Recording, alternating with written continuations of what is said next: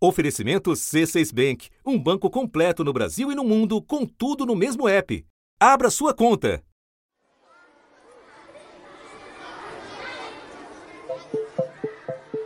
No Brasil, a educação básica é responsabilidade de estados e municípios. No entanto, em milhares de cidades pequenas e médias, o dinheiro arrecadado com os impostos é insuficiente para garantir um gasto mínimo essencial por aluno. Esses lugares dependem dos recursos de um fundo bilionário, o Fundeb. Nessa cidadezinha de Goiás, o salário dos professores vem do Fundeb. Se dependesse da receita própria do município. A gente não teria como pagar os funcionários da área da educação, porque a verba não seria suficiente. Precisamos urgentemente é de um aumento dessa, dessa verba, para que chegue nas escolas, que dê para pagar o salário dos servidores e que dê também para usar em reformas, em construções e melhorias. O nome é Fundo de Manutenção e Desenvolvimento da Educação Básica e de Valorização dos Profissionais da Educação. A sigla Fundeb funciona como um grande cofre de onde sai o dinheiro para pagar o salário de professores, comprar material escolar e manter funcionando creches e escolas da rede pública. Sua importância é imensa num país com as dimensões e as carências do Brasil. Em todo o país, mais de 40 milhões de matrículas do ensino básico são financiadas pelo Fundeb. Quase 84% do total de matrículas oferecidas em toda a rede de ensino, privada e de pública. De acordo com o Instituto Todos passado, pela Educação, em 7 de cada 10 municípios, o Fundeb banca 60% ou mais de todos os gastos com a educação básica. O Fundeb cobre mais de 80% do orçamento da educação em mais de 1.400 cidades brasileiras. E mesmo com o Fundeb, o Brasil ainda investe menos em educação do que países, olha, como Noruega, Estados Unidos e Inglaterra, que gastam por aluno até quatro vezes mais. E perdemos até para vizinhos aqui, como Chile e a Argentina. Detalhe que a Argentina vive uma grave. A questão é que o Fundeb tem prazo de validade. Ele deixará de existir em dezembro deste ano, colocando em xeque o financiamento da educação básica a partir de 2021. A não ser que seja aprovada uma nova lei, o que o Congresso está tentando fazer. Da redação do G1, eu sou Renata Loprete e o assunto hoje é o futuro do Fundeb. Qual é o papel dele na educação básica do país e o que prevê a emenda constitucional que pretende renová-lo.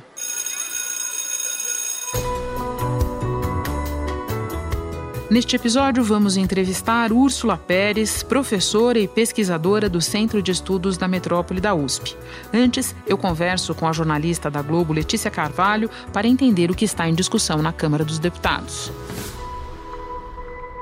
Quinta-feira, 20 de fevereiro. Letícia, começando pelas origens, quando surgiu o Fundeb e com que objetivo? Então, Renato, o Fundeb ele surgiu em janeiro de 2007, né? E ele vence esse ano. O Fundeb ele é o principal mecanismo de financiamento da educação básica. E quando a gente fala de educação básica, a gente está falando da creche ao ensino médio. E assim, na prática, o Fundeb é um conjunto de poupanças dos 26 estados e do Distrito Federal. E em cada unidade federativa vai colocando ali 20% da arrecadação das receitas de impostos vinculadas à educação. Mas vale lembrar também que essa poupança recebe um reforço da União para estados e municípios que não atinge o valor mínimo que deve ser gasto por aluno. E esse valor gasto por aluno ele é definido a cada ano. Nessas cidades que quase não têm arrecadação própria, a média do investimento anual por aluno é de apenas R$ 3.900. Nas outras cidades que têm um pouco mais de receita de impostos, a média chega a R$ 5.409. Ou 400... Então, assim, é uma baita ajuda para estados e municípios na questão da educação. E você falou é, em baita ajuda, é uma boa expressão, e também falou em vários entes federativos. Isso me faz lembrar, de novo, por que envolver os entes federativos? Qual era o objetivo do Fundeb? Então, o Fundeb, ele veio para substituir o Fundef, que foi um mecanismo criado em 96 e tinha um foco no ensino fundamental. Mas aí os gestores, é, os responsáveis pela educação ali na ponta, viram que não dava para, com base só no que eles recebiam ali normalmente, para gerir tudo que eles tinham para gerir, inclusive pagar professor. E aí em, teve uma reformulação do fundo em 2007, ele passou a abraçar né, outros, outro, outros níveis da educação e complementar esse repasse, fazendo com que a União passasse também a ajudar essa poupança, né? É um fundo, né, em que 26 estados e o Distrito Federal colocam uma parte da arrecadação, 20% da arrecadação das receitas de impostos vinculados à educação. E além disso, a União é, faz um reforço ali naquele, naquela poupança. E hoje ela coloca é, 10% de um montante para poder ajudar a equilibrar né, esse cenário da, das escolas no país. Porque, às vezes, no mesmo estado, você tem escolas que é, têm um, um nível educacional alto, mas recebem muito dinheiro, enquanto outras não recebem tanto assim.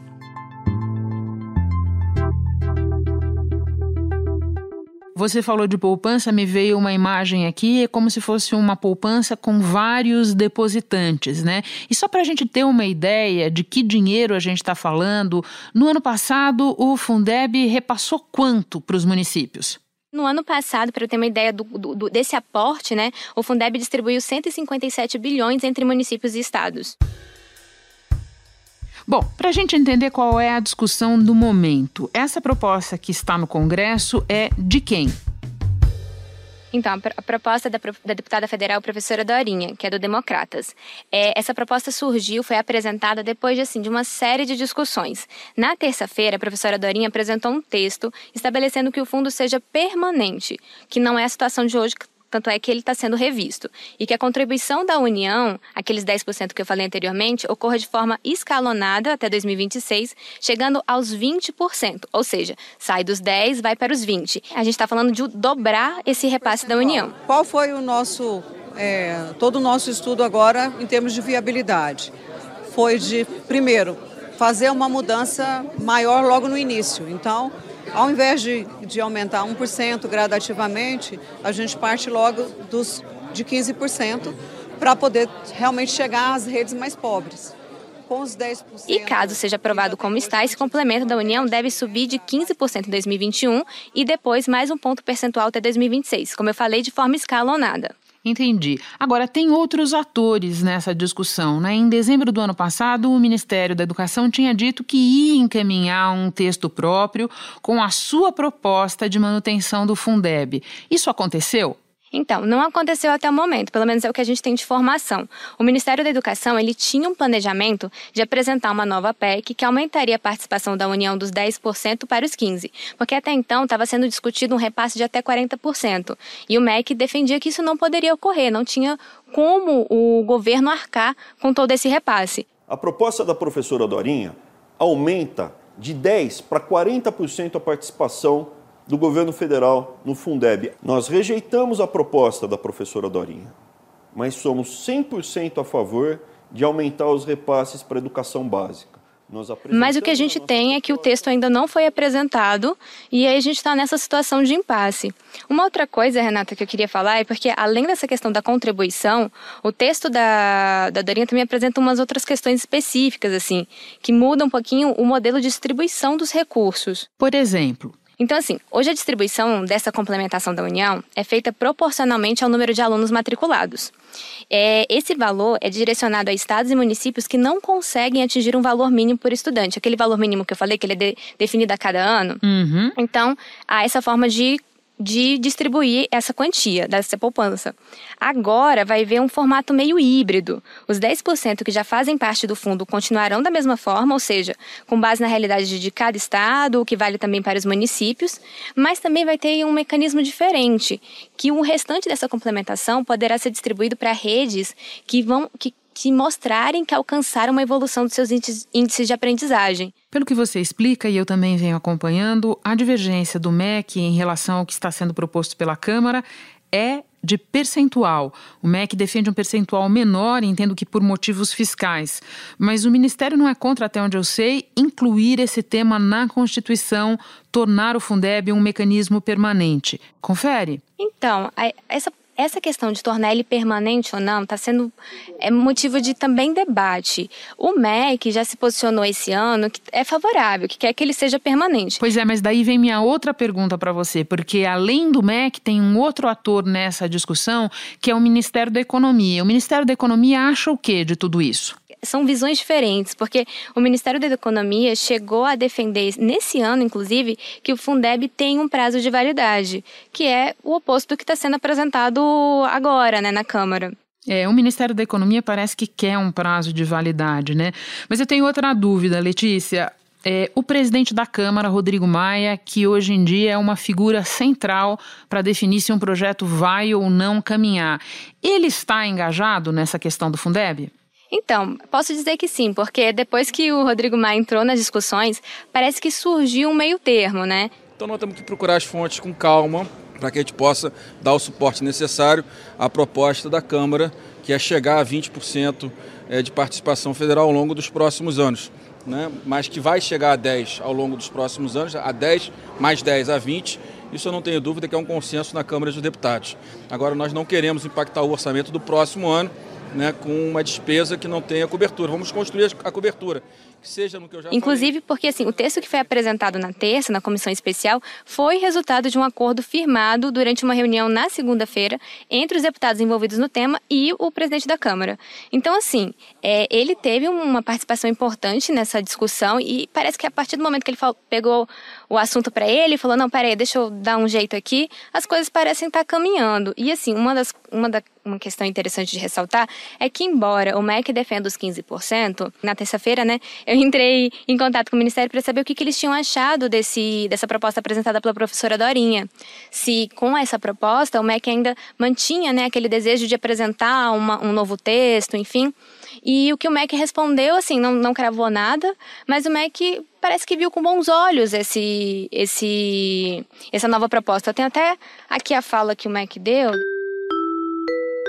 O MEC falou que a proposta apresentada na Comissão Especial da Câmara dos Deputados se aproxima do texto inicialmente sugerido pelo MEC. Talvez tenha alguma cara de fumaça branca nessa discussão, é isso? Isso, e isso é bom, né? Porque até então a gente tinha um cenário indefinido, com prazo de validade correndo, né, para acabar esse ano, de uma ajuda que, assim, sem ela, estados e municípios, muitos estados e municípios não conseguem bancar nem seus professores. E aí vamos colocar outras questões da educação. Se não consegue pagar os professores, o que dirá outras situações, né? Nessa outra escola de Belém também falta o básico. Não tem nenhum laboratório funcionando, uma quadra que é descoberta, não tem sequer uma bola, uma bola para que os alunos possam fazer educação física. É uma escola que a gente tem que todo dia se reinventar para poder dar aula. Letícia, para terminar, conta para nós quais são os próximos passos dessa matéria. Quando ela voltará a ser discutida, se tem previsão para voto em comissão e voto em plenário, lembrando que essa matéria ainda não foi para o Senado. E então, assim, depois que o texto foi apresentado, né, foram feitos pedidos de vista. Agora, a previsão é que a proposta volte a ser discutida no dia 4 de março, quando tá assim, a gente, a gente espera que deve ocorrer também a votação na comissão. E aí a expectativa é que a matéria seja vencida no plenário da casa até março. Mas aí depois a gente também tem, como você falou, a questão do Senado. Então, tem um trâmite aí, mas parece que governo, deputados estão entrando num consenso que não era o que a gente encontrou em 2019. E só lembrando para nós uma última vez, até quando a gente precisa ter um novo Fundeb? Tem que decidir nesse ano porque ele, ele, o prazo de validade dele é até 2020. Só que a lei que criou o Fundeb prevê que ele termine em dezembro. Então, eles precisam decidir porque é a principal forma de financiamento da educação no Brasil. Eu vou conversar agora com a pesquisadora Úrsula Pérez, mas antes me despeço de você. Letícia, muito obrigada por participar. Bom trabalho para você aí. Muito obrigada, Renata. Bom trabalho para você também. Úrsula, o objetivo primordial do Fundeb é reduzir a desigualdade entre as redes de ensino. Você diria que até aqui ele vem cumprindo esse propósito? Olha, eu diria, em primeiro lugar, que o Fundeb conseguiu aprimorar em relação ao Fundef, o primeiro fundo que era, era focado no ensino fundamental, ele aprimorou a redução da desigualdade entre os estados no Brasil. Então, é, ele conseguiu focar em to toda a educação básica e diminuir a distância entre os, o menor e o maior valor. Se não houvesse Fundeb, a gente teria mais de 10 mil por cento de disparidade entre o menor e o maior valor aluno-ano. Com o Fundeb, essa distância ainda é grande, em torno de uns 560%, mas ela é muito menor do que se ele não existisse. Então, ele aprimorou é, é, essa, essa possibilidade de, de, de reduzir a desigualdade entre municípios ou unidades da federação. Ainda falta muito alcançar, mas ele vem trabalhando nessa, nessa redução, sim. E para a gente ter uma ideia de como funcionava no passado, antes da existência do Fundeb e até mesmo do Fundef, não tinha dinheiro exclusivo para a educação básica ou para tentar diminuir essas desigualdades? Como funcionava? Então, antes da existência dos fundos, cada unidade da federação tinha que cumprir a regra constitucional de aplicação de recursos mínimos em educação. Então, a Constituição Federal prevê mínimo de 25% em estados e municípios, 25% de impostos e transferências de impostos, e esses recursos tinham que ser aplicados eh, na manutenção e desenvolvimento do ensino, sendo que eh, municípios mais focados em educação infantil e fundamental e os estados no ensino médio e no fundamental. O fato é que antes da existência do Fundef, né, a primeira uh, criação de, do mecanismo de fundos, é, o, a utilização desse recurso, a aplicação desse recurso era muito mais fluida, muito menos controlada. É, foi a partir da implementação do Fundef, né, a partir de 96, com efetivação em 98, que você consegue efetivamente priorizar o ensino fundamental, quando é criado o Fundef, e de fato a gente percebe um aumento de aplicação de recursos nessa, nessa área da educação básica. E depois, em 2006, quando é criado o Fundeb, esse, esse recurso é estendido para todos os níveis e modalidades de ensino da educação básica. Então, quando esses fundos não existiam, existia a regra condicional, mas a aplicação era muito menos controlada é, muito menos transparente, muito menos efetiva por parte de estados e municípios. E antes desse mecanismo também a gente não tinha a complementação da União é, entrando nesses fundos né, para a educação básica. Esse modelo de financiamento via fundos é peculiar nosso ou é comum no mundo? Olha, no mundo é, você tem modelos diversos de de repasse de recursos para educação básica, mas você tem, por exemplo, na Inglaterra, onde eu estou estudando, você tem ali um, um, financiamento do governo central muito forte, é, buscando equalizar os, o investimento nos, nos governos locais. É, não é um fundo como o nosso estadual, então é um, são transferências do governo central para todos os governos locais. Essa estratégia de fundos como a gente tem, ela é, é peculiar do Brasil, mas ela trabalha dentro de um, de um critério de transferências entre entes. E isso tem em outros países do mundo também. Eu acho que o nosso modelo ele é bastante eficiente. Entendi. A proposta em discussão na Câmara pretendia inicialmente aumentar a participação da União no fundo para 40%.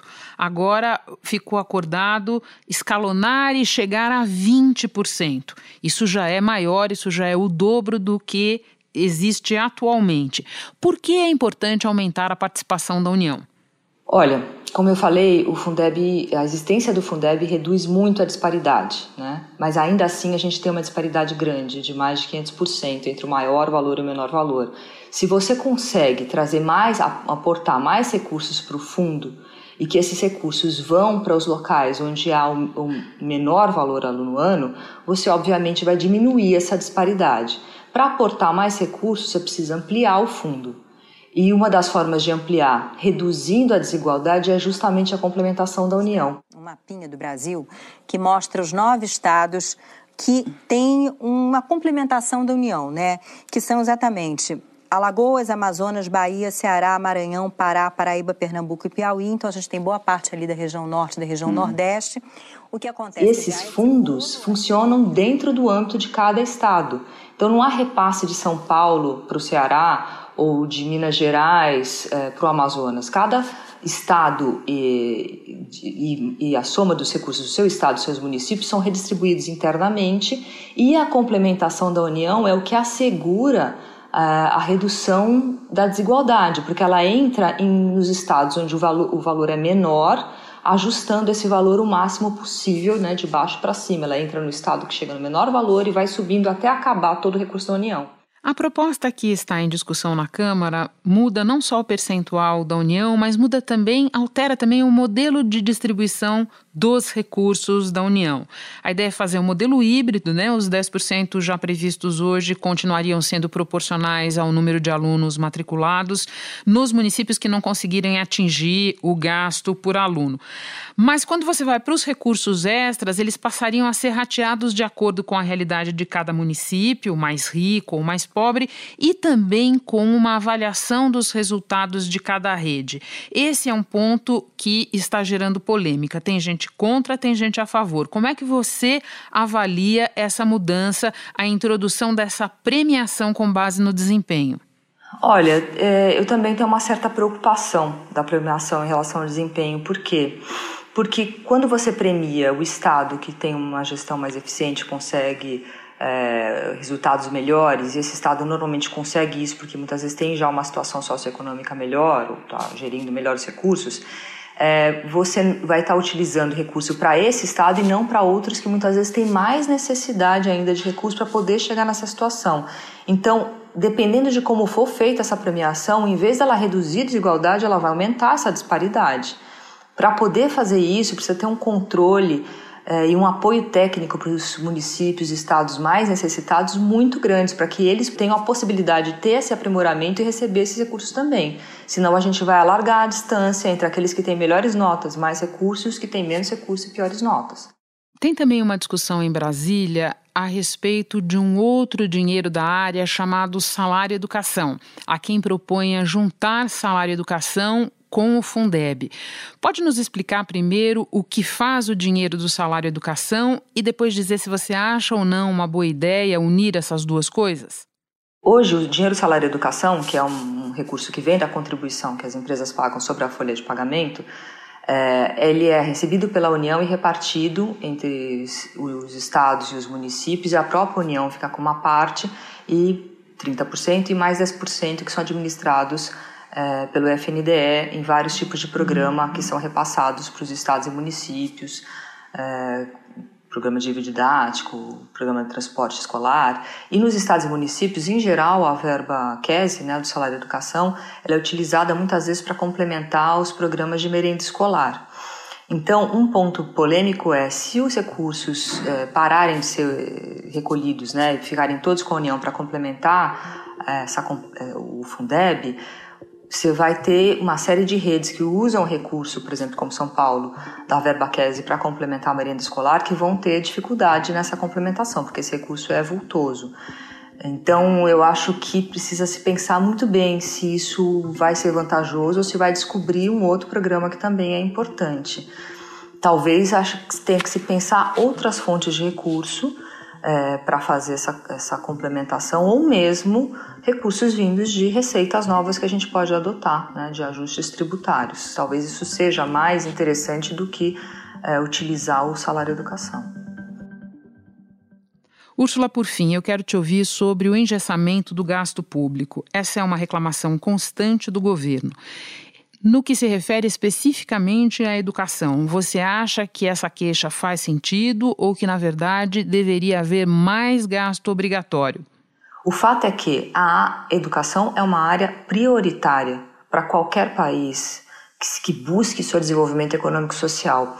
E se não tivesse sido todo o controle dos, do investimento em educação, né, dos, dos gastos, das despesas, é, em manutenção, desenvolvimento e ensino feito desde a década de 90, a gente não teria tido sequer os ganhos que tivemos nos últimos, nas últimas décadas, que ainda estão aquém do que queremos, em termos de qualidade, em termos de, é, de inclusão total no ensino médio, por exemplo. Mas há que se reconhecer que caminhamos, houve uma, uma série de ganhos. Se desregulamenta essa área, a gente tem sim o risco é, de ter perda. É, esse processo precisa ser mais continuado para que a rede de ensino, ao longo do tempo, tenha maturidade para conseguir ter ganhos de qualidade e ganhos de equidade. Eficiência é necessária para equidade. Para que essa regulamentação não seja um gargalo para pensar qualquer outro tipo de política, né, que não consegue se fazer nada, a gente precisa tomar conta do outro lado do orçamento, que são as receitas e, claro, e como se gasta o recurso da educação. Se a gente não tiver uma melhoria tributária, né, um ajuste tributário, uma melhor tributação, mais pautada em impostos diretos, menos impostos indiretos, fica muito difícil querer o que a gente quer de avanço em educação, avanço em saúde nas outras áreas, é, e simplesmente achar que a solução é desregulamentar. Úrsula, muito obrigada por encontrar um tempinho para conversar com o assunto em viagem, confuso, desfavorável. Bom trabalho para você aí. Obrigada. Eu fico por aqui. Até o próximo assunto.